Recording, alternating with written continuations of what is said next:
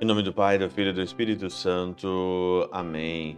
Olá, meus queridos amigos, meus queridos irmãos, nos encontramos mais uma vez aqui no nosso Teós, Viva de Coriezo, Percor, Maria, aqui nesse dia 7 de junho de 2022, a nossa décima semana aí do nosso tempo comum. Ontem foi o dia aí da nossa querida Maria, mãe da igreja, e hoje a gente volta aqui a meditar sobre Mateus, né? O Evangelho de São Mateus. A primeira leitura de Reis 17, onde fala sobre a viúva de Serepta, onde Elias está com uma viúva, né? Quem faz aí, quem faz comigo a leitura bíblica, né? É, no nosso curso, sabe muito bem, tem na cabeça o contexto quando vem reis na cabeça, a gente já passou para o livro de reis, a gente já sabe na cabeça o que, que é, né? Isso que é bom ter o domínio e a leitura da palavra de Deus, da Bíblia. Não fica voando aí, você não fica perdido no contexto das coisas. Interessante é que nós é, já meditamos essa passagem do Evangelho na semana passada, se eu não me engano, o dia aí, é, não sei se foi dia primeiro de junho, alguma coisa assim. E hoje no tempo comum já volta em Mateus capítulo 5, versículo de 13 a 16, que é o evangelho do sal da terra. Vós sois o sal da terra.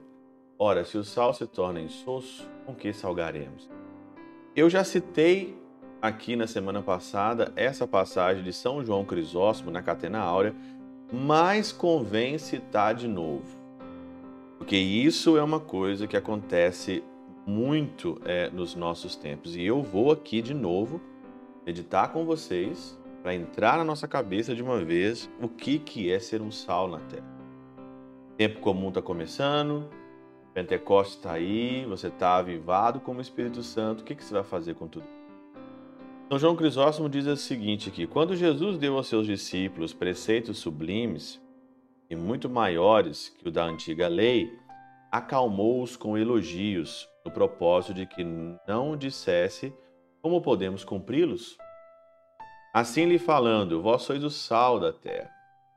Demonstra assim que lhe acresce isso por necessidade, como se lhe dissesse: Não vos é confiada essa doutrina somente para a vossa salvação, nem pela de alguma é, nação, mas pelo mundo inteiro.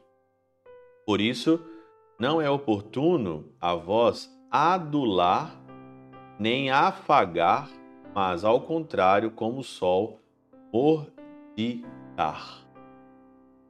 A palavra de Deus não é aqui para você adular nem afagar.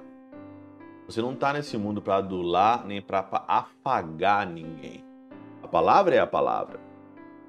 A doutrina é a doutrina. A verdade é a verdade. E aí ele continua: E se ao morder e abalar os homens ouvirdes coisas más, alegrai-vos. Se você, baseado na palavra, se você baseado em Jesus Cristo, você incomodou, abalou alguns homens aqui e eles vieram xingando você, vieram que te destruir, vieram falar mal de você, fake news, vieram destruir a sua reputação, alegrai-vos. Alegrai-vos alegrai-vos. Para que você quer o respeito das pessoas? Para que você quer o respeito dos homens? Para que você quer o respeito das pessoas? Você tem que escolher duas ou três ou quatro pessoas que te amam e pronto, acabou. Olha, minha mãe me ama, meus irmãos estão do meu lado para o que deve é. Eu tenho um e outros amigos aqui. E pronto, acabou. Quando você aceita e quando você fica triste quando alguém está te atacando, quando você escuta coisas más porque você está buscando a verdade, você está dando direito a uma pessoa de te julgar que ela não tem. Eu não aceito isso de jeito nenhum. Eu sou sal. Sal é para morder, mordicar. Esse é o efeito do sal morder o que é por natureza frouxo e confrangê-lo frouxo. Nós vivemos hoje num tempo de gente frouxa, num cristianismo frouxo, de pessoas frouxas. Nós vivemos hoje num tempo assim, os frouxos. Por isso, a maldição dos de outros não vos trará nada de incômodo, mas será ao contrário, testemunho da vossa firmeza de caráter. Firmeza de caráter é o que está faltando hoje dia. Firmeza de caráter. Não se incomode com crítica, com gente xingando, com não sei o que, que isso, que aquilo. Não se incomode. Firmeza de caráter.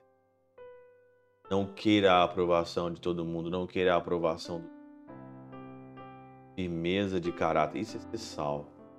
Resto é um evangelho romântico. Tem nada a ver com o que Jesus veio fazer. Pela intercessão de São Chabel de Mangluf, São Padre Pio de Peutrautina, Santa Teresinha do Menino Jesus e o Doce Coração de Maria, Deus Todo-Poderoso vos abençoe. Pai, Filho e Espírito Santo, desça sobre vós e convosco permaneça para sempre.